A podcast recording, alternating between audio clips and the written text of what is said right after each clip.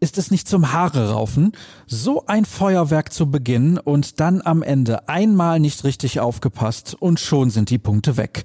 So geht das eben, wenn man gegen die Bayern spielt.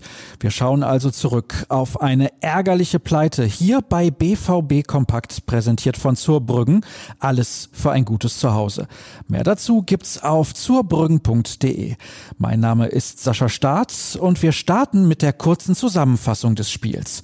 Wie angedeutet, ging es direkt furios los, denn es dauerte keine zwei Minuten, ehe Erling Haaland zur Stelle war und nur kurz später stand es plötzlich 2 zu 0 aus Dortmunder Sicht.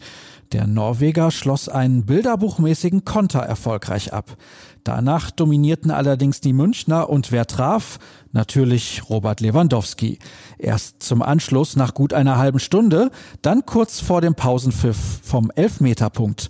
Nach dem Seitenwechsel drückte der Rekordmeister zwar weiter, ohne allerdings zwingend zu sein. Bis zur 88. Minute. Leon Goretzka verwertete einen Abwehrversuch von Thomas Meunier aus der Luft zum vorentscheidenden 3 zu 2 und fast umgehend legte Lewandowski nach und markierte den 4 zu 2 Endstand. Das Ergebnis ging angesichts von 27 zu 4 Schüssen für die Bayern definitiv in Ordnung. Marco Reus war im Anschluss aber dennoch angefressen. Die Szene vor dem 2 zu 3 war für mich ein klares Foulspiel. Wenn das bei den Bayern gewesen wäre, hätte er zu 100 Prozent gepfiffen. Das ist einfach so, weil es so ist. Fertig aus. Das ist so. Der Kapitän spielte auf ein mögliches Foul an Emre Can an, das der Schiedsrichter aber als normalen Zweikampf bewertete. Gleichzeitig fügte er an, es war über 90 Minuten schon schwer.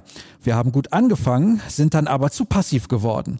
Wir haben es lange eng gehalten und am Ende entscheidet es so eine Kleinigkeit. Das ist bitter.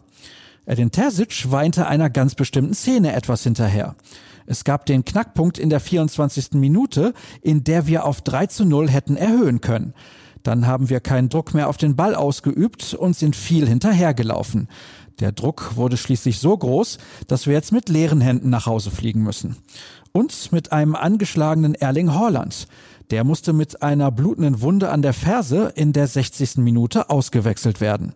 Im Laufe des Tages versuchen wir diesbezüglich mehr in Erfahrung zu bringen. Im Gegensatz zu den Profis konnten die Amateure ihre Partie übrigens für sich entscheiden.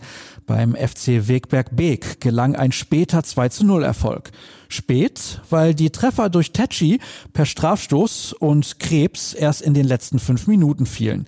Die Truppe von Enrico Maaßen bringt es nun auf 60 Zähler und hat sechs Punkte Vorsprung auf Rot-Weiß Essen, allerdings auch zwei Begegnungen mehr absolviert. Den Spielbericht haben wir auf unserer Internetseite für euch im Angebot.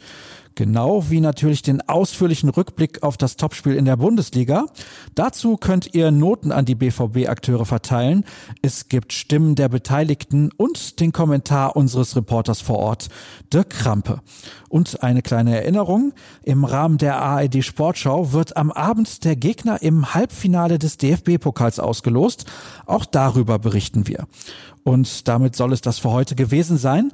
Guckt rein bei ruhrnachrichten.de, denn dort liefern wir euch alles, was ihr wissen müsst. Die klassische Alternative bleibt Twitter. Da geht's besonders fix. Folgt einfach rnbvb und gerne auch mir unter Start. Genießt den hoffentlich freien Tag trotz der Niederlage. Bis morgen.